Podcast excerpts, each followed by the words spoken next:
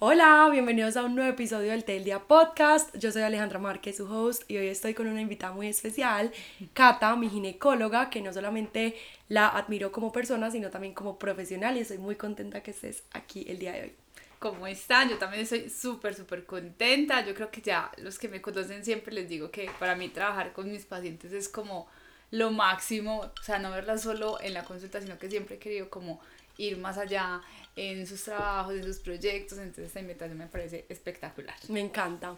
Bueno, como les conté, bueno, y los que no saben, yo les conté en redes sociales que yo dejé de tomar anticonceptivas y pues la idea es tener a Cata el día de hoy acá para resolvernos algunas dudas. Yo estaba tomando pastillas, pastas anticonceptivas y decidí dejar de planificar como con ese método y surgieron muchas preguntas y yo dije, pues qué mejor persona para contarnos de este tema que Cata, que es ginecóloga. Entonces, Cata, bueno, primero cuéntanos un poquito, porfa, de ti, de tu experiencia como ginecóloga y de tu especialidad, como que por qué llegaste a eso, todo. Listo, entonces yo obviamente soy médica general, todos nos grabamos de médica general y durante la carrera uno va viendo las diferentes especialidades y definitivamente cuando veía sobre todo las maternas, es muy charro que empecé con las maternas, aunque ahora ya no las veo tanto, pero me parecía que era un proceso que a veces las pacientes que nos tocaba ver durante la carrera no estaban muy acompañadas, que eran mujeres que sufrían mucho y que eran demasiado súper, o sea, demasiado agradecidas, demasiado juiciosas, entonces siempre como que no, la paciente mujer es más juiciosa con los medicamentos, con consultar, con todo y responden obviamente mucho mejor a los consejos y a los tratamientos que uno les da. Entonces me empecé como a ir como por la parte de las mujeres. Ya después cuando me tuve que tomar la decisión de qué especialidad iba a escoger, me encantaban obviamente las embarazaditas, los fetos, todo. Entonces me presenté a ginecología, eh, pasé eh, y ya después durante ginecología me di cuenta que me gustaba muchísimo más el otro tipo de pacientes que no estaban embarazaditas. O las que no querían el embarazo. Exacto, las pacientes jóvenes que estaban buscando métodos de planificación y eh, obviamente las pacientes que necesitaban cirugías de ginecología pero que no estaban pues embarazaditas, tipo histerectomía, las quistes, endometriosis, todo eso. Entonces ya, así empecé como con todo esto, fue como descubriendo como paso a paso, porque todo el mundo cree que uno tiene que definir su vida y lo que le va a gustar apenas sale del colegio. total y no, o sea, van ah. pasando cosas. Total. Y uno va encontrando lo que de verdad le gusta, que mi pasión, pues lo que más amo hacer es la cirugía. Que... ¿Y qué haces en cirugía? Pues si yo he visto en tus, en tus redes, por ejemplo, cuando sacas el útero ahí, eso es nada que ver con lo que lo pintan en los libros de biología. Exacto. Pero cuéntanos, por ejemplo, de cirugía, ¿qué haces? ¿Cómo es un día en tu vida? Eso, entonces mi subespecialidad es la cirugía, pero por la paroscopia que es por el ombliguito, mínimamente invasiva, no las cirugías que hacían antes, que era así, literal, la super, cicatriz. en el abdomen, sino que hacemos todas las cirugías de ginecología por la paroscopia. Entonces hacemos todas las enfermedades, quistes, endometriosis, eh, miomas, las pacientes que no quieren tener hijos y se quieren hacer la cirugía, o las que se hicieron la cirugía y se arrepintieron, entonces hay que volverlas a canalizar, bueno, todo este tipo de enfermedades o patologías. Y obviamente la consulta, que es donde más nos conocemos, porque en cirugía literal, obviamente no podemos hablar nada, pero en consulta eh, es súper charro porque siempre empezamos como muy la parte médica, como que tengo este síntoma, tan, tan, pero a medida que uno va viendo a la paciente en la segunda consulta, en la tercera consulta, va literal haciendo como amigas. Porque la cita con ginecología es contarle a otra persona toda la, vida. parte más, ni siquiera toda la vida, sino lo pues, más importante, lo más íntimo de la vida, que no le hablan ni con la mamá, ni con la mejor amiga, a veces ni con la pareja. Entonces es como una conexión súper bacana. No, me encanta, sí, yo siento que es súper, pues literal uno le cuenta a la ginecóloga las cosas más íntimas. sí. Qué raro, Cata, yo siempre tuve ginecólogo hombre, pues que era el ginecólogo de mi mamá y fue el que, bueno, a mí, él no me sacó porque estaba de viaje, pero sacó a mi hermana, pues mi hermana nació con él todo y era como el de toda la vida, pero él ya se jubiló, pues como todos los especialistas que eran los de mi mamá que ya se están jubilando y ya me tocó a mí empezar a buscar, a ti pues te conocí por mi mejor amiga eh, pero al principio yo era muy reacia a tener ginecóloga mujer por una creencia que no sé si, si tú sientes que, pues, que eso pasa como entre mujeres de pena, como de tener vergüenza, de que uno sabe que la mujer también tiene lo mismo que uno y que de pronto como que exponerse y ser como pues lo más vulnerable, uno abrir los pies y que otra mujer te explore, como que no sé si has sentido eso como con otras pacientes. Pasa las dos cosas. Uno, lo que tú dices, como que saben que uno es otra mujer, entonces como que ella le va a parecer esto que es súper lógico, súper obvio. Sí, ajá. Pues, y no pues yo no lo siento así porque obviamente, por ejemplo, si yo me reúno con otro profesional, yo no tengo ni idea de lo otro. Entonces hay preguntas que una veces no las hace por pena, como esto debe ser súper bobo, pero no, ya cuando uno sabe que es una pregunta muy común de la mayoría de la gente, pues te, hay que dar información y por eso también me gusta mucho, como en mis redes sociales, hacer cosas, por ejemplo, estos días pusimos de cómo se pone una toalla higiénica. Total. O sea, ese video lo ha visto un montón de personas, un montón de comentarios. Y uno que es súper obvio. Y uno dice, ¿cómo no se van a saber poner una toalla higiénica? Pero realmente no, porque nadie ha hablado de eso, porque todo el mundo cree que es algo obvio de lo que no hay que hablar. Total. Y está también el otro lado de las mujeres que a veces no van al ginecólogo por lo mismo, porque hace muchos años eh, todas las profesiones, no solo la medicina, eran para los hombres. Entonces, hace varios años solo eran ginecólogos y dejaron de ir porque obviamente no se sienten tan cómodas tan cómodas que las revise, les haga el tacto, les toque las mamas, pues Total. Un, hombre, ¿cierto? Entonces están como Sí, las dos. tipos. Sí, yo siento que mi ginecólogo era muy respetuoso, pues, es que era muy tierno porque él era como, perdón, qué pena, te voy a, tener que tocar, puedo tocarte y uno era como, sí, dale. o sea, se ve que él sabía que que podía, sí, que podía ser incómodo, entonces lo hacía muy tranquilo, pues muy, muy bien hecho, o sea, creo que hay médicos que de pronto les puede faltar ese tacto, pero, pero sí hay muchos que también lo tienen, como esa humanidad de saber que finalmente, pucha, o sea, no está expuesto. Todo. Bueno, Cata, em, ya hablando como un poquito más del tema de, de anticonceptivas, de ciclo menstrual, sabemos que no es obvio para todo el mundo, nos puedes contar un poquito del ciclo menstrual, como que qué es, cómo funciona, esas etapas tan marcadas, digamos, qué pasa en cada una en tema de energía, de hormonas, porque digamos es importante uno conocer eso para también las que no estamos, pues las que sí tenemos un ciclo o que estamos conociendo ese nuevo ciclo, porque yo tuve anticonceptivas mucho tiempo y de verdad yo tenía ese ciclo dormido, para mí era como que todo el tiempo lo mismo, pues, y ya me estoy dando cuenta que hay momentos de, del mes donde tengo mucha energía para entrenar, otros donde de verdad no quiero hacer nada, otros donde tengo mucha hambre, ¿qué pasa en ese ciclo todo? Entonces, eso que estás diciendo es súper bueno porque estos últimos años ya como que las mujeres no hacen las cosas porque se los dice el médico, sino que investigan mucho más. O dicen, no, pero es que ni yo de verdad siento esto, de pronto es mejor. Perdón, silencio ya. Entonces de pronto es mejor, eh, ¿qué tal si miramos esto? Que fue lo que tú me dijiste, como yo quisiera como mirar cómo es, sin planificar, ¿cierto? Entonces, eh, cuando se van dando cuenta y que cuando conocen el ciclo, literal, yo creo que no se devuelven. O sea, cuando les empieza a ir bien, yo creo que ya ninguna empieza otra vez como a meterle esas hormonas que a veces no son necesarias. A veces sí, eso hay que aclararlo porque las pastillas tampoco se pueden satanizar, ni los medicamentos, porque hay mujeres con enfermedades muy graves que definitivamente su cuerpo no es capaz de autorregularse, no tienen todas las hormonas y hay que mandárselas. Pero una pausita, Cata, vamos a cerrar acá la ventana. Ah, porque está la máquina. Sí. pues se supone que el micrófono aísla, pero la cámara no, entonces mejor. Entonces. Entonces, empezamos eh, con las mujeres que quieren dejar de planificar, tratando de acordarnos cómo eran sus ciclos antes. Algunas, creo que fue tu caso, como que no, yo no me acuerdo porque eso fue como que yo empecé a menstruar y empecé a menstruar mucho y me salió acné y de una me dijeron que la solución era las pastillas. Eh, listo, entonces bueno, hay que hacer como un reaprendizaje de conocer el cuerpo. Entonces, ¿cuáles son las fases del ciclo? Son básicamente cuatro.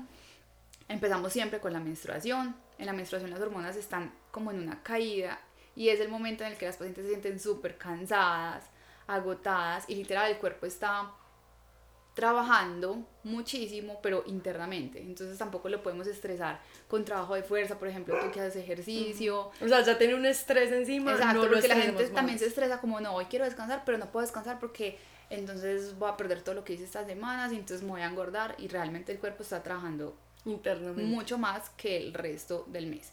Entonces, relajadas, es el momento como para hacer ejercicios que no necesiten tanta intensidad muscular, tipo yoga, eh, pilates, estiramientos. Sí, para que las que les da muy duro dejar de hacer ejercicio, lo sigan haciendo, pero también dejen que el cuerpo se recupere y no esté tan estresado, porque cuando tiene ese estrés ya de la menstruación, más el estrés físico, más las que se exigen demasiado en la alimentación, ya el estrés también engorda, el estrés también da acné, entonces no estamos haciendo nada por un esfuerzo máximo. Entonces hay que aprender a conocer eso, o sea, en qué etapa del ciclo tengo más energía.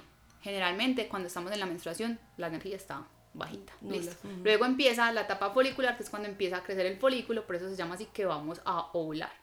Entonces empiezan a crecer los estrógenos y la paciente lentamente se va sintiendo con más energía, se va sintiendo un poquito más bonita. Eh, y ahorita hablamos de eso. Y eh, la alimentación va mejorando muchísimo más. O sea, se pueden tolerar incluso más los carbohidratos. Entonces, los que planean también la alimentación con el ciclo es súper chévere. Cuando está en la menstruación, antes de la menstruación, los carbohidratos no se absorben tan bien mientras que en esta etapa después de la menstruación va mejorando hasta la ovulación. Entonces también planear eso. Y uno en la menstruación también está como más hinchado, ¿no? Sí, me más hinchado y retiene como, Sí, yo me siento como, pucha, ¿qué pasó? O sea, yo me, ya estaba viendo como cuadritos de la nada, puff, desaparecieron. Entonces, por ejemplo, las pacientes que, que son modelos, por ejemplo, siempre uno les dice como trata de planear las fotos para su trabajo y como se van a ver más divinas los días Folicular, cerquita la ovulación, que es cuando están sin retener tantos líquidos. Entonces por eso es tan bacano conocer el ciclo porque uno puede aprovechar la vida social, los negocios, el trabajo, el ejercicio y la alimentación según el ciclo. Todo. Y entenderse y no autocriticarse tanto.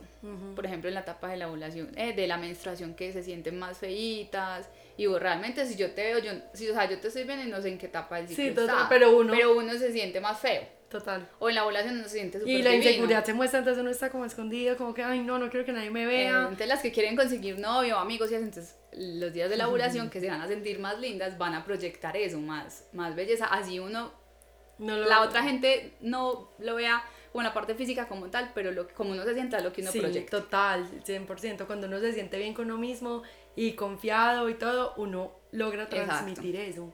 Entonces, si estás consiguiendo pareja, no te vas a poner a hacer, ir a las rumbas en la menstruación porque no te vas a sentir bien, la ropa no te la vas a ver bien, todo.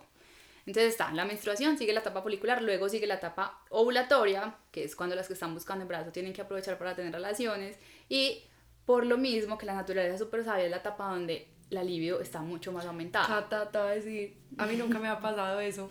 Y cada que estoy ovulando me doy cuenta que empieza mi instinto maternal. Yo le digo a Pedro, quiero tener bebés. O sea, no solamente quiero tener, sexo, no, no quiero tener bebés. O sea, y veo bebés y yo quiero ya, ya, estoy lista para una familia. quiero tener cinco bebés, quiero embarazarme ya. O sea, es impresionante porque la naturaleza diciendo como, hey, ya, ya es el momento. Y yo soy como, Alejandra, no, esta etapa de ovulación, no, no eres tú, o sea, focus.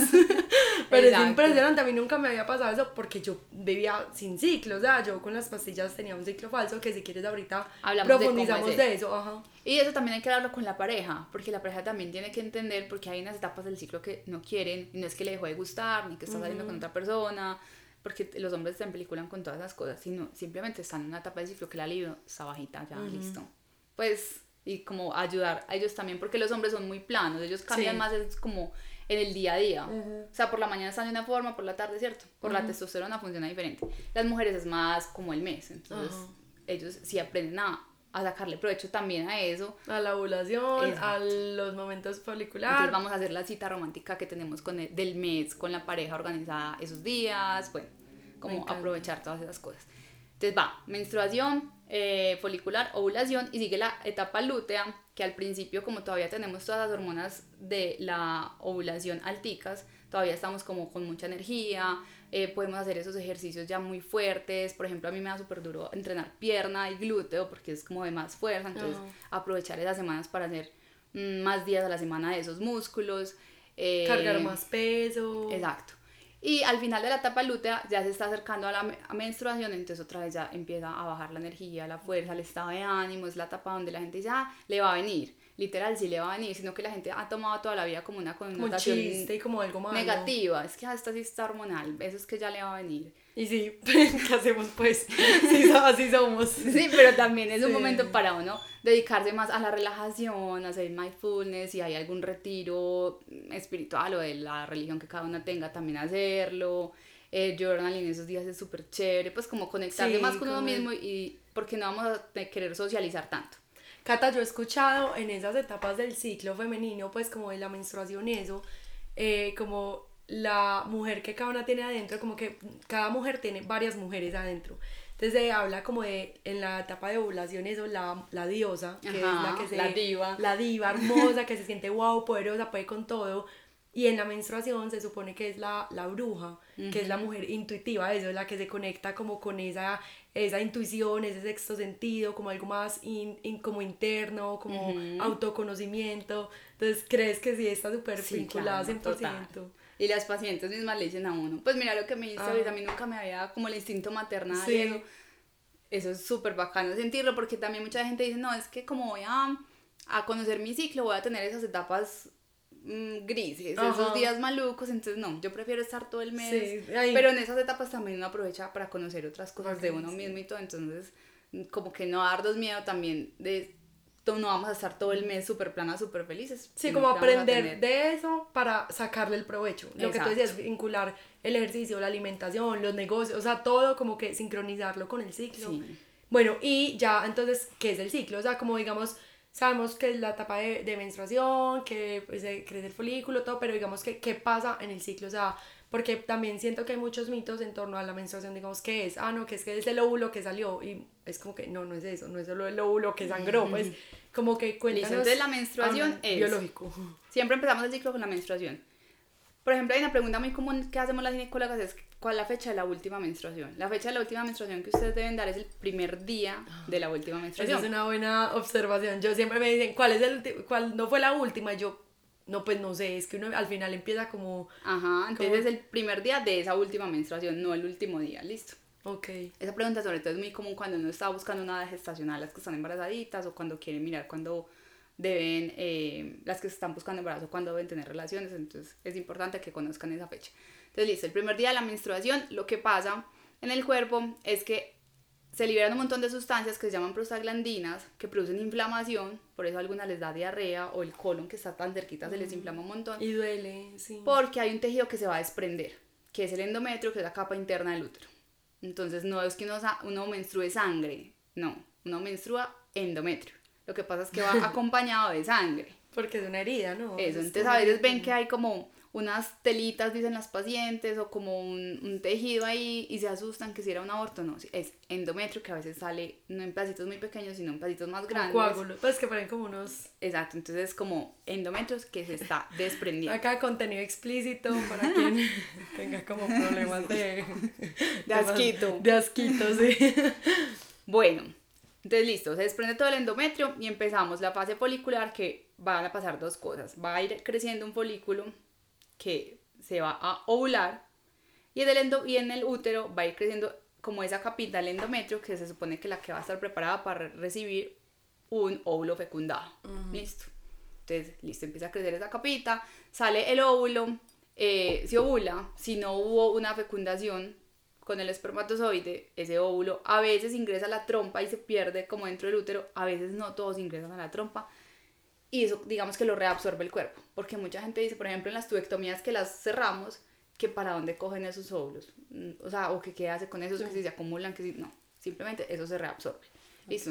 Entonces sale ese huevito, si no se ovula, ese endometrio sigue creciendo unos días y si no llegó nada ahí, se va a preparar para desprenderse. Entonces, básicamente ese es como el ciclo menstrual. Okay. Y ya el ciclo menstrual simplemente lo que es un ciclo buscando un embarazo realmente. Listo pero si no lo tenemos, entonces simplemente vuelve y arranca, vuelve y arranca. Somos muy fértiles. Pues yo sé que eso es más difícil quedar en embarazo de lo que uno cree. Y, Exacto. Y no es sino que la, la, adolescente que no está buscando queda, pero las, que, las mamás que, quieren, ah, no. Es un proceso duro. Sí, pero pues me parece impresionante es que, digamos, no sé, un perro es como cada seis meses, o hay razas que hasta cada año, y uno es que cada, mes. bueno, Cata, eh, ¿cuáles son como factores que pueden afectar esa regularidad del ciclo menstrual? Listo, lo más importante en las mujeres es la grasa periférica, ¿cierto? Por eso el peso es tan importante. Las pacientes que son súper atletas, que son con unas dietas muy restrictivas, que no tienen casi porcentaje de grasa, sufren mucho porque toda la parte hormonal se altera desde la hipófisis, que están las primeras hormonas que se liberan para manejar los ovarios, para manejar la menstruación. Entonces, todo eso depende de las hormonas y del peso. Por eso las niñas no menstruan y empiezan a menstruar a medida que van adquiriendo grasa corporal. Esa es una de las razones por las cuales las mujeres de antes empezaban a menstruar a los 15, 16 años y ahora las niñas menstruan más o menos a los 8, 9, 10 años. Porque con la alimentación que es tan mala, las niñas están adquiriendo porcentaje de grasa mm, mucho antes. Entonces, una vez empieza a desarrollar todo eso, digamos que hay una maduración más temprana. Ok. Listo. Entonces, esa es una de las explicaciones por qué las mujeres ya menstruan más jóvenes que hace muchos años. Y es porque la alimentación hace muchos años era mejor, pues más natural. Sí. Y porque hacían mucho más ejercicio, más Sí, actividad eran más física. en el día a día. Entonces no acumulaban grasa tan temprano, tan jóvenes. Ok. Entonces, tener un porcentaje de grasa muy bajito es malo y tenerlo muy aumentado, o sea, las pacientes obesas, también es malo, porque ya es demasiadas hormonas y todo eso va a hacer que el ciclo se altere. Ok. Eh, por ejemplo, las pacientes con ovario poliquístico es la típica enfermedad metabólica, o sea, que tiene mucho que ver con el consumo de azúcar, con la resistencia a la insulina y con el peso. Lo que más alivia a una mujer con ovario poliquístico si está en sobrepeso es bajar de peso. O sea, hay buenos Inmediatamente hábitos. bajan de peso, más o menos el 10% del peso, el ciclo vuelve y se les regula. Es Y los ovarios poliquísticos pueden revertirse. O sea, alguien que tenía, pues como que ya diagnosticado, tienes ovarios Esa- poliquísticos. no es que se revierta, sino que se controla. Ok. Porque es literal una enfermedad metabólica. Porque la gente cree que es solo de los ovarios, como que nací con los ovarios poliquísticos, entonces voy a ser gordita, entonces voy a tener acné, vellitos. No. Lo que necesitas es tener un metabolismo súper bien para que esos ovarios poliquísticos no se puedan como expresar. Y uno cómo puede darse cuenta, pues, qué cómo se diagnostica Eso, eso. entonces las Con- pacientes con ovario poliquístico son cuatro criterios como fáciles. Uno, que se vean la ecografía.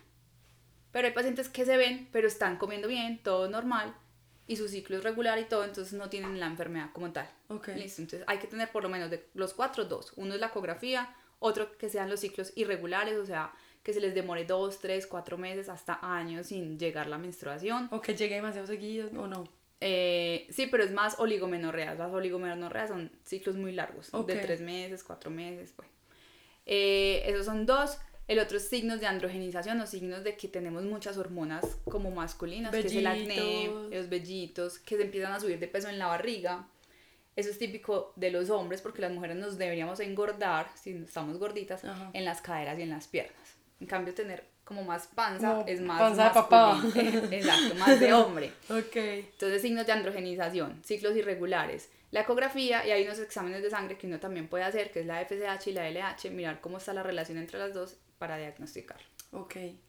Eh, bueno, ¿y qué otros factores, por ejemplo, crees que pueden... El estrés, por ejemplo, porque el estrés genera cortisol y el cortisol también controla todo ese eje que va desde la hipófisis, ovarios y útero. Entonces, si tenemos demasiado estrés las- o las pacientes que duermen mal, por ejemplo, eh, las pacientes que también se exigen mucho a nivel físico, también a veces liberan muchísimo, pues tienen mucho estrés físico. Y obviamente pues el estrés del trabajo, Sí, sí, psicológico. como el día a día. Ok. Eh, Cata, ¿puedes ex- eh, explicarnos ya en cuanto a métodos anticonceptivos? Quiero, pues, hablar de esto, como cómo funcionan, cuáles son como los que más recomiendas, o pues depende obviamente de cada paciente, pero también antes de adentrarnos a los métodos anticonceptivos, ya que hablamos de varios poliquísticos, quisiera saber como que esa, la mayoría de mujeres que tienen eso les recomiendan de una las, las pastillas anticonceptivas Ajá. como tratamiento. ¿Tú desde tu experiencia has visto que de pronto esa de verdad es como la única solución o es posible para una mujer no tomar pastillas Exacto. anticonceptivas y tener otro Entonces, tipo cuando de están muy desbalanceadas, o sea, llegan, doctora, no me viene hace 10 meses. Están muy gorditas. Tú las ves llenas de acné, sobre todo en esta parte de abajo, es como el acné hormonal. Entonces, la dermatóloga de una dice, vaya donde la gineco. Muchas llegan, me mandó fue la dermatóloga. Ujú. Porque sí, es un acné que depende mucho de las hormonas. Si están muy, muy, como muy desbalanceadas, una opción es empezar pastillas anticonceptivas los primeros meses. Pero lo que yo siempre les digo, no nos vamos a quedar con pastillas Ok. Sino más o menos seis mesecitos Como mientras para mejora. ir regulando. Eso, ¿cómo mejora? Lo primero es dejar el dulce. Todos los azúcares refinados, harinas que se convierten en dulce finalmente. Porque eso lo- es lo que va como a estimular a que haya más ovario poliquístico. El ovario poliquístico va a estimular más a que haya más sobrepeso. Entonces es como una bola de nieve, como un círculo vicioso. Entonces literal hay que parar de una los azúcares. Eso es lo que más ayuda. Y además porque el cuerpo actúa súper charro, por ejemplo. La mayoría de las pacientes, no, pues el dulce sí les gusta, pero normalito. Pero pregúntale a una de ovario poliquístico si le gusta el dulce. Se Ah, le encanta, le mueren encanta. por el dulce. o Ay, sea, qué quíteme todo menos el dulce. Qué peso. Entonces es Claro, es mejorar hábitos difícil. inmediatamente. O sea, como que el, el tratamiento principal sería porque el cuerpo está hábitos. acostumbrado a pedir como eso que no has podido regular. Ajá. Por ejemplo, pasa una cosa muy charra también que yo veo en la consulta a las pacientes que sangran mucho y tienen anemia, que necesitan carne, pollo, pescado, o sea, necesitan proteína. Y odian. Literal, no les gusta. O sea, no. Qué ironía. Entonces, so, claro, todo es más un reto mayor para el cuerpo cuando hay una deficiencia. Claro. Entonces hay que decirles que dejen el dulce, que si yo se lo digo a cualquiera es muy fácil para la ovario poliquístico, eso es una tragedia. Entonces hasta que no bajen el dulce, el ovario poliquístico no se va a cuadrar. Una vez bajan el dulce, también responde muy rápido, bajan de peso de una. Entonces, más o menos los estudios dicen que cuando una paciente con sobrepeso, porque hay ovario poliquístico en pacientes flaquitas, pero cuando una paciente con sobrepeso y ovario poliquístico baja el 10% del peso, prácticamente se alivió el ovario poliquístico. Entonces, Ok. también o sea, con el eso. peso, con los Y las hábitos. pastillas al principio nos pueden ayudar como a bajar un poquito esos niveles hormonales para que ya le funcione un poquito más la dieta, el ejercicio, los hábitos. Y una vez ya estemos súper bien, paramos las pastillas. Ok. Las que ya están sin sobrepeso o que ya están uno viendo bien, pues miramos a ver qué tenemos que ajustar para no empezar pastillas de una. O sea, las pastillas no son para todas ni son para toda la vida. Ok. Bueno, y ya ahora sí que nos entramos en el tema de, de, pues sí, de pastillas, pastillas. anticonceptivas. Eh, cuéntanos un poquito de los métodos anticonceptivos que existen, como los tradicionales, los hormonales, los no hormonales, Listo. todo. Entonces, tenemos los hormonales que, como estamos hablando tanto de pastillas, hablemos de estas de una vez. Las pastillas son súper, súper buenas, por ejemplo, en las pacientes que también tienen un síndrome premenstrual muy fuerte, o sea, que literal entran, entran en depresión, que les duele todo el cuerpo, mientras que, mientras hacemos cambios en el estilo de vida, mientras recomendamos eh, alimentos que nos sirvan, por ejemplo, los, la, el brócoli, el coliflor, en las que tienen síndrome premenstrual, esos días les ayuda un montón. Entonces, mientras la paciente mejora esos hábitos, mandamos esas pastillas. ¿Y las pastillas qué hacen? Simplemente que nos mantienen unos niveles hormonales en la sangre constantes. No tenemos esas fluctuaciones. No hay ovulación, porque muchas dicen, yo en mis días, cuando tomo pastillas, en mis días de ovulación me cuido el doble. Es como, no, no, No hay hay ovulación. Sí, Los ovarios falso. los ovarios están dormiditos. Eso también, por eso también nos ayuda un poquito al principio en el ovario poliquístico, o sea, como que apagamos los ovarios para que se tranquilicen mientras todo va mejorando. Ok. Entonces simplemente los niveles hormonales están iguales todos los días, todos los días, todos los días. Y ustedes ven que al final de la cajita hay unas pastillas que son diferentes. ¿Blancas son o- Blanquitas o rosaditas.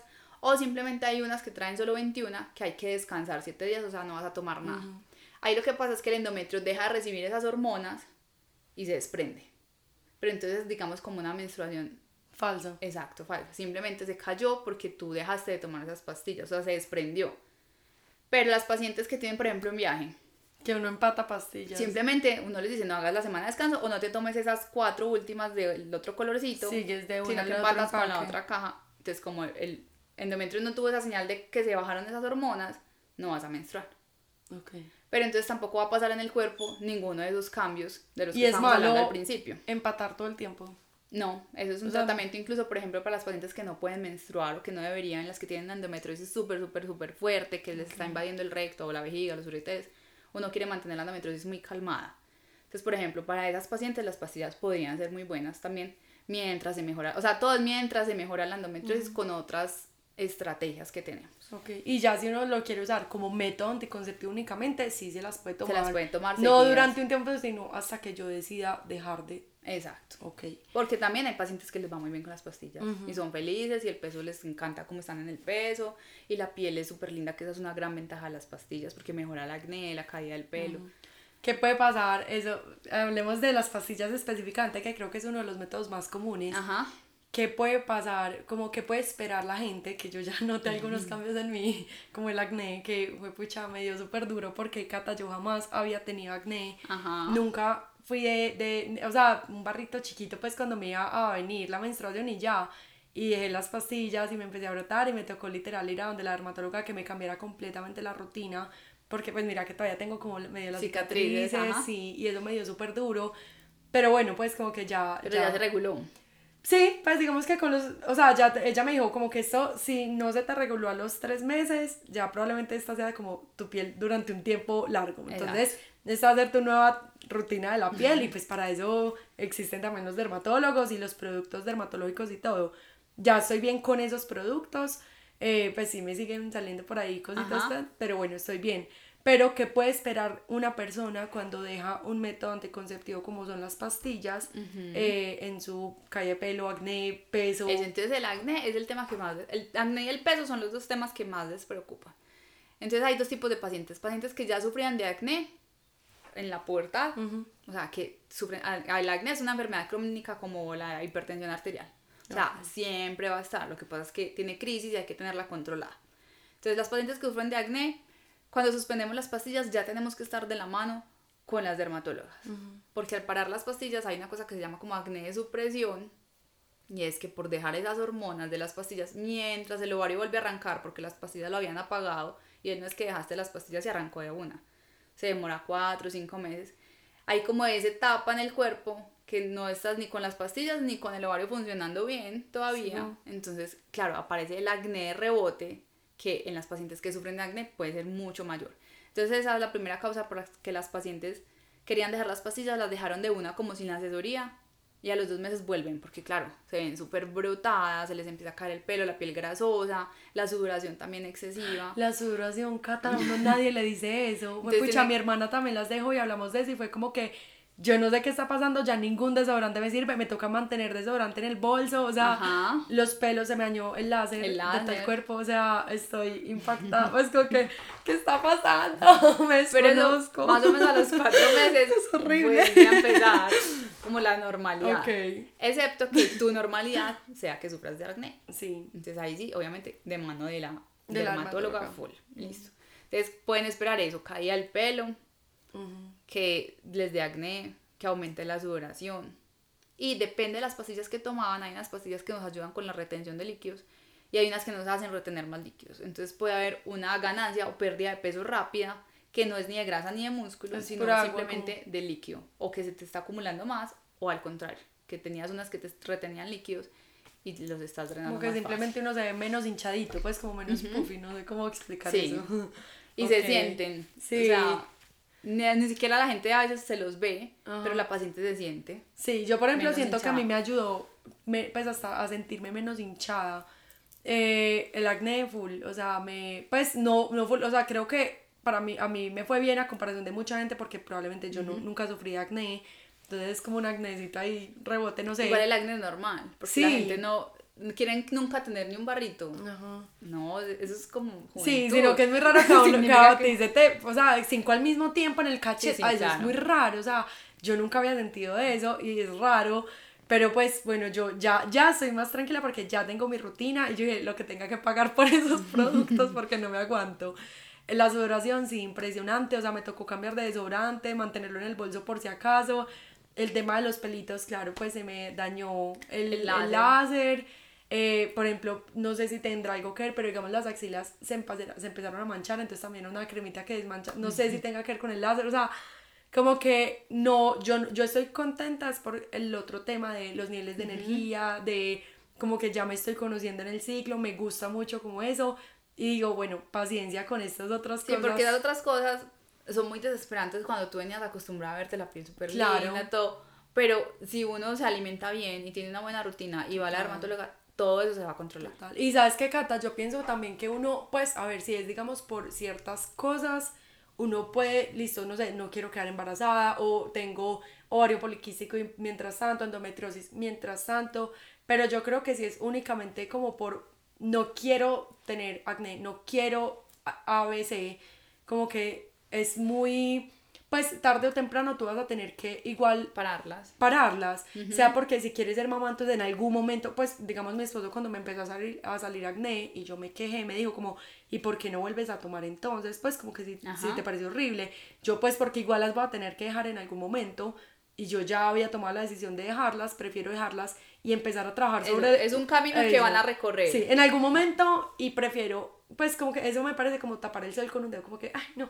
si igual las quiero dejar, obviamente no es como que la invitación a déjenlas ya porque las van a tener que dejar, sino como que si van a volver es porque me broté y no, no me quiero brotar y tan, considerar de pronto, pues miren que hay otros caminos con dermatólogo. Y estar, yo siempre les advierto, porque cuando a ti te dicen que algo va a pasar, ya estás preparada. Total.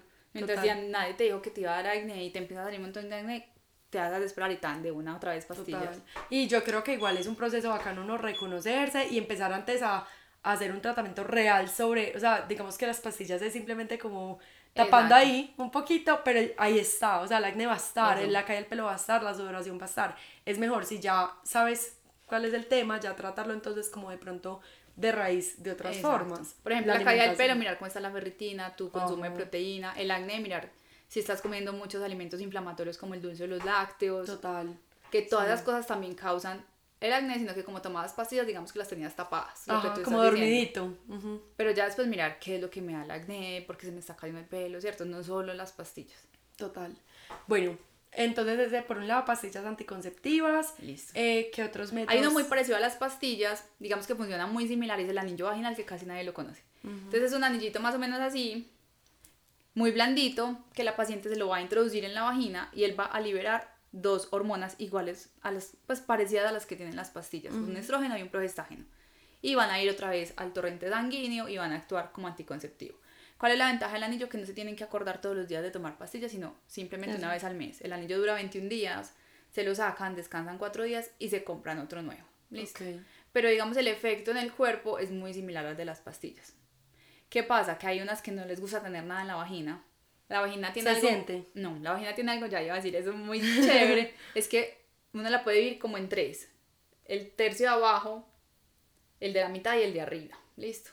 Los dos tercios superiores, o sea, los dos tercios más profundos, no tienen sensibilidad. Por eso cuando uno se pone un tampón bien, o sea, adentro, arriba, lo más que pueda, no lo siente y por eso se les olvida. Que esos son los tampones olvidados, que eso ya es otro tema. Eh, entonces pasa lo mismo con el anillo. Si ustedes se lo ponen bien adentro, o la copa, cuando uno se la pone súper bien, no la siente, se le puede olvidar. No debería literal no la está sintiendo. Esas son otras razones por las cuales, digamos, el, el tamaño no importa. Ajá. Porque Pues, no sientes que- en la primera parte. uno ok. sientes como en el tercio que está hacia, hacia afuera. Listo. Entonces, el anillo es muy cómodo si lo saben usar. Pero hay pacientes que definitivamente no toleran nada ahí en la vagina. La pareja también en las relaciones sexuales lo puede sentir, se puede tener relaciones con el anillo. Pero a la mayoría les gusta. O sea, como que Como que sentirlo se es siente. chévere. Sí. Eh, Fetiches. Sí. Y el anillo se puede sacar durante una hora si no lo quieren tener durante las relaciones. Se lava con agüita y se lo vuelven a poner. Listo. Pero lo más fácil es dejarlo adentro bien puesto. Pues bien puesto, o sea, es bien adentro. Porque también dicen que creen que es como por barrera. O sea, como que tiene Sí, que tener una si posición fuera, exacta. Y lo que importa es el medicamento que se está liberando, entonces no importa cómo quede. Ok. Con tal de que no les esté molestando. Entonces ahí est- están esos dos hormonales. El otro hormonal es la inyección, que es una vez al mes. La mayoría de los estudios dicen que la inyección no sube peso. Mm, uno no daría recomendaciones personales, pero en mi consulta yo veo que las que usan pastillas e inyección mensual se engordan. Ok. La que es inyección cada tres meses, que es la que usan las embarazaditas porque la pueden usar en la lactancia, esa sí bien los estudios tiene demostrado que sube de peso. Entonces a mí las dos ¿Y es inyecciones... Ah, también es otra inyección. Sí, esa es la que pueden usar las mamitas que están em, Lactando. lactando. que dura tres meses, o sea, te la pones cada tres meses. Ok. Y la otra es la que usamos normalmente, que es cada mes. Con ambas a mí me parece que siempre suben de peso. Entonces, Cata en la lactancia, ¿cierto? Que se puede quedar muy fácil embarazada, ¿no? Hay, hay una etapa que, No, que lo que es pasa como que el momento de fertilidad más miedoso. la lactancia, si es lactancia materna exclusiva, es un método de planificación incluso. Porque tú tienes la prolactina súper alta. y La prolactina cuando está súper alta no dejas que te embaraces. Es una protección que da la naturaleza a todas las hembras, incluyendo a las mujeres, pero a todas las especies. Cuando están lactando no se embarazan porque es la forma que tiene la naturaleza de proteger la lactancia de esos cachorros. Ok. Listo, entonces, si es lactancia materna exclusiva, ¿Qué no. nota? ¿Qué pasa? Que las mamás a veces no dan lactancia materna exclusiva, o la abuelita le dio un teterito, o agüita al bebé que no deberían. Eh, entonces, o sea, inmediatamente esas hormonas, o sea, la paciente se puede embarazar. Entonces, muchas se embarazan porque creen que están lactando y no se van a embarazar, que es lo lógico, pero es- puede haber errores que se embaracen. Ok. Entonces a veces se cuidan solo con la lactancia materna exclusiva. Es un riesgo. Listo. Entonces, listo. De los hormonales llevamos pastillas, anillo, inyección y están los subtérmicos, que son las barritas que se ponen acá. Esas son muy buenas, sobre todo para las adolescentes, mm, pero también veo que aumentan un poquito de peso y que dan acné. Ok. También Entonces, son depende. hormonales. Si hay una adolescente muy flaquita, por ejemplo, es súper ideal que se lo ponga. Listo. Bueno, y ya esos son los hormonales. Hormonales. Y en cuanto a no hormonales, como la... Ah, bueno, pero hay unas... la, ¿Cómo es? Ya- Ah, bueno, entonces tenemos unos que son hormonales, como que sí y no. Entonces sigamos con esos, que son los dispositivos intrauterinos con medicamento, que tenemos acá en Colombia tres, Mirena, Cailina y Jaides. Esos tienen una hormona, pero que está en el útero, o sea, es local. Con el Mirena que tiene un poquito más, sí en los estudios se encuentra que circula un poquito en la sangre. Con los otros no, o lo que alcanza a circular no tiene ningún efecto. Entonces Ok. sí es hormonal porque nos mejora mucho la parte de los sangrados, de los cólicos, pero el cuerpo de la paciente como tal, o sea, la liberación de esa hormona o el efecto que tiene en el resto del cuerpo no existe. Ok, o sea que Entonces, es sí hormonal. se siente lo de, de pronto la Exacto, de hecho ovulan las pacientes, o sea, tienes tu ciclo normal, simplemente que esa hormona ahí te está controlando que no sangres mucho y que no vayas a tener muchos cólicos. Entonces y la usamos, ovulación que no, no importa. no queda uno embarazado. Ah, no, porque es que se actúa, el medicamento lo que hace es que hace un ambiente en el útero que no permite ningún, el Ah, embarazo, ok. no deja que los espermatozoides funcionen bien y se muevan bien. O sea, eso es como en cuanto a la planificación tiene esos efectos. Ok, Pero tiene el beneficio del sangrado y el cólico para las pacientes. ok. Y no sube peso, acné, nada de esas cosas. O es Con como el uno Mirena un poquito, porque el Mirena es el más grande que tiene, que sí se alcanza a liberar hormona a la circulación. Pero con el Calina del Yaldes no pasa absolutamente nada. O sea, se supone que tú eres como tú eres. Pues Exacto. que si tú sufres de acné vas a tener Y acné, te, si tú y te te puedes conocer tu ciclo y vas a tener esos cambios en el estado de ánimo, en la energía, en Ok. todo. O sea, que si uno quisiera, digamos, no quedar embarazado, pero quiere estar más conectado con el ciclo femenino, Esa es sería una el opción si estás sangrando mucho y tienes cólicos. Ok. Y si no, pero igual quiero no quedar embarazada, ya. Esa podría Podemos ser una opción. usar, puede ser esa, pero de ahí podríamos dar, por ejemplo, la té de oro Ok. o la té de plata, porque si tus sangrados y tus cólicos son normales, pues no necesitan ni siquiera el útero tener O hormonas. sea, si únicamente quiero no quedar embarazada. Té de oro, té de eh, plata, la de cobre ya no se usa. La cobre sí, claro, la usan muchísimo. Ah. Yo no la uso porque es un poquito más grande, tiene más metal, entonces da un poquito más de cólicos y sangrado. Ok. Pero también, o sea, también hay pacientes que vienen años con la té de cobre y les va súper bien. Listo. Sí van a tener un poquito más de sangrado. Listo. Listo. Entonces ahí están los dispositivos. De hecho hay unos nuevos también que son bolitas de cobre, Que también los tenemos en el consultorio, que también van dentro del útero. Listo. Lo que importa no es la forma, sino el metal que hay Ajá. ahí. Listo. Listo. Y los riesgos en estos, antes de que hablemos de los no hormonales, como en general, sino de esos como anticonceptivo, ¿cuál es la probabilidad como de embarazo? ¿Cuál es el más seguro? El que de pronto puede fallar más fácil, de esos. Listo. Entonces, los que fallan más fácil son los hormonales, las pastillas, la inyección, el anillo. en los que más confía uno. Y el parche, y los más seguros son la cirugía, obviamente, ah, sí. y todo lo que va implantado, porque no depende de ti, porque a muchas se les olvida ni de lo que estés comiendo. Entonces, los que van en el brazo y los que van dentro del útero. Son los más seguros. Sí, menos del 1% se embarazan. O sea, igual a estar operada. Y la operación es reversible. Sí, pero las trompas van a quedar con una cicatriz. Y las trompas tienen algo como lo que tiene el intestino, que son como unos pelitos, unas vellosidades que también tienen que, o sea, no es solo que el tubito esté libre, sino que también lo que hay dentro de ese tubito funcione bien para que arrastre bien el óvulo. Entonces puede costar más. Entonces puede que no funcionen 100% como estaban antes porque ya tienen una cicatriz ahí. Ok. Listo. Y ya métodos anticonceptivos que no sean hormonales ni los intrauterinos, sino Entonces los métodos tradicionales. naturales. Ajá, eso, los métodos naturales. Listo, entonces está el método del ritmo, que ahora es súper fácil porque hay muchas aplicaciones que simplemente tú pones ahí. O sea, Como antes la gente tenía eso. que contar, tan cierto, que el calendario no sé si te tocó en el colegio, que le daban a Sí. uno y uno ponía así, listo. Entonces uno más o menos ahí calculaba. Ya no, con las aplicaciones ellos hacen un algoritmo, tú simplemente pones los días que menstruaste y él te va a decir cuáles son los días fértiles. La que tú me recomendaste de iPhone me pareció maravillosa. Pues como que no hay que descargar nada extra. La del iPhone te es, dice que entre las próximas semanas, pues en los próximos días puedes menstruar y literal menstruar. Exacto. ¿Cómo Esa- sabes? Esa es chévere Wow. porque no te manda publicidad. Eh, hay otras, las podemos decir. sí, sí, claro, obvio. Yo Hay feliz una- que las de... Hay una, por ejemplo, que se llama Una, una FEM es muy chévere porque de lo que hablamos al principio, ellos te ponen listo, estás menstruando, esos son los alimentos que deberías consumir, esos son los ejercicios que deberías hacer, ese es el mindfulness o las relajaciones o lo, pues, lo que deberías hacer. Una FEM. Exacto. Me encanta, lo vas a Entonces es muy chévere porque puedes ir guiando tu ciclo y además tener las recomendaciones según el estado que él está, que él te lo detecta ahí y también te va a decir cuáles son los días fértiles. Porque también es importante, las que no todo el mundo está planificando, hay gente buscando embarazo. Entonces las que están sí, buscando embarazo, obviamente también les va a servir un montón. Sí, acá estamos pues dirigiéndonos como específicamente al público que no quiere, pero sí, obviamente todo esto es también para saber qué día Claro, exactamente es el mejor para quedar embarazado. Y ese tipo de aplicaciones te ayudan a qué alimentos van a mejorar tu fertilidad, que pues si me entienden ustedes. es Para como- evitar las que no quieran. Bueno, eh, entonces, Una ¿qué- qué FEM, dijimos? Ah, bueno, el- entonces el ciclo es uno que es súper bien. Entonces los días fértiles o no tener relaciones sexuales o tener protección ex- extra. O sea, preservativo, el coito interrumpido, que esos son los otros. Entonces está preservativo masculino y femenino también. que es lo que se conoce como condones. Condones, Ajá. exacto.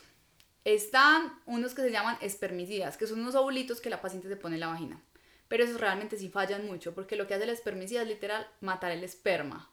Pero hay unos espermatozoides muy tesos, casi todos. Entonces Los- no se van a, El más fuerte y más teso para no se llegar van a lo uno. morir.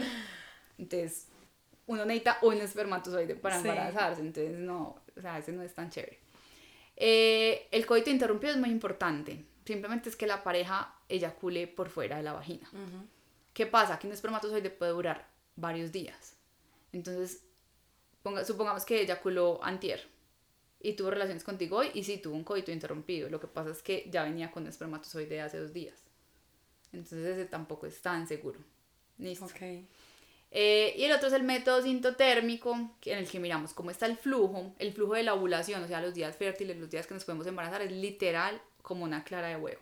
Entonces uno se lo puede coger y si le haces así y se ve como una clara, o sea, no se corta, quiere decir que esos días estás muy fértil.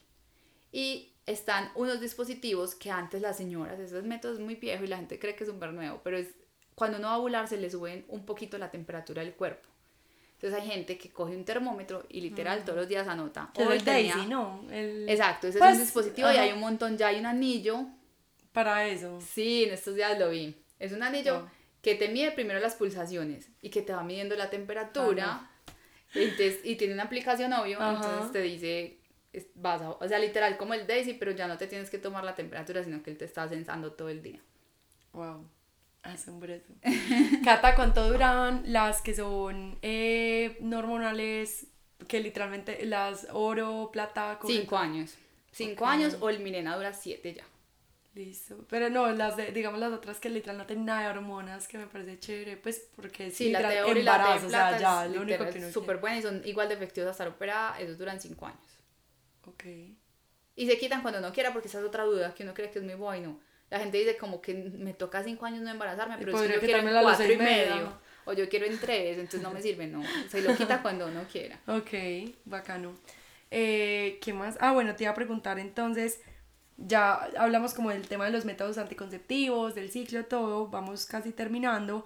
Cata, cuéntanos, entonces como que biológicamente, no en cuanto a hoy en día, sé que pues las mujeres Ajá. tienen proyectos y quieren cumplir sus sueños y yo no quiero decir que a los 30 te dejó el tren, 35, no, pero biológicamente como que cuál sería la edad más recomendada para quedar en embarazo y como tener un embarazo seguro, sin complicaciones, más fácil. Listo, entonces digamos que biológicamente o científicamente la mujer se debería embarazar entre, en la década de los 20, o sea, entre los 20 y los 30 años. Lo que pasa es que es súper raro, muy raro, que una paciente menor de 30 años en este momento llegue a mi consultorio diciendo que ya quiere buscar bebé. La mayoría son mayores de 30 años. Entonces esa es la preocupación o una de las preguntas que más les preocupa a las pacientes es si soy fértil o no. Porque ya saben que ya no están en esa época porque eso no es una información nueva, ¿cierto? Todas sabemos que mientras más jóvenes nos embaracemos más fácil y mejor. Pero pues pasan cosas. No, sí, total. Entonces, eh, siempre les eh, digo a las pacientes que, o sea, que no se estresen por eso. Simplemente si tienen un ciclo regular, esa es una muy buena señal de que la paciente es fértil, porque quiere decir que está ovulando. Sin pastillas, Exacto. obviamente. Obviamente, mientras más edad tenga la paciente, más difícil va a ser embarazarse porque las mujeres nacemos con los mismos huevitos que vamos a tener toda la vida. Diferente a los hombres que cada vez producen espermatozoides, nosotros no, nosotros nacemos con unos que nos vamos gastando desde que empezamos a ovular, cada mes nos vamos gastando, gastando, entonces obviamente no van a ser ni tantos eh, huevitos ni de la mejor calidad porque ya llevan muchos años ahí. Entonces esa es como la preocupación más importante. Listo. Y Cata, ya como para finalizar, ¿qué consejo le darías como a las personas, a las mujeres, pues, eh, y quienes quieran como cuidar su salud reproductiva, como todo el tema del ciclo femenino, ciclo menstrual, como un consejo general? Listo. Entonces ahora que está tan de moda el amor propio, el amor propio no es solo aceptarse si tú eres gordita, si eres flaquita, si eres mona, o sea, el amor propio es de verdad cuidarse, o sea, cuidar el cuerpo, conocerse, saber qué le sirve, qué no le sirve. Y el cuerpo tiene algo súper lindo, es que siempre te está avisando. Entonces, si te está dando mucho dolor de cabeza, si estás muy distendida, si estás muy deprimida, o sea, algo está pasando. Entonces, como el consejo es como sentarse a escucharse y en el momento que necesiten ayuda o buscar un profesional, hacerlo y hacer las cosas según sus necesidades y su cuerpo, no según lo que esté de moda, lo que esté en tendencia, eh, lo que todo el mundo esté haciendo, sino lo verdad, lo que les sirva para su salud. Me encanta. Ay, Cata, gracias por estar acá el día de hoy. Estoy segura que a mucha gente le va a servir como todo lo que nos contaste. Eh, ya pueden seguir a Cata, les voy a dejar las redes sociales en, pues como en, en la biografía, en el, ¿cómo se dice eso? como en la descripción, en el copy, sí de, del video si lo están viendo en YouTube o del podcast pues en Spotify, Apple Podcast, donde lo estén escuchando. Entonces, Cata, muchas gracias. Muchas gracias, te Aleja. Me encanta tu contenido, me encanta que ayuda a crecer a la mujer como en todas las esferas de nutrición, de estado mental, de ejercicio y todo. Me encanta y bueno, nos seguiremos viendo entonces. Chao. Chao.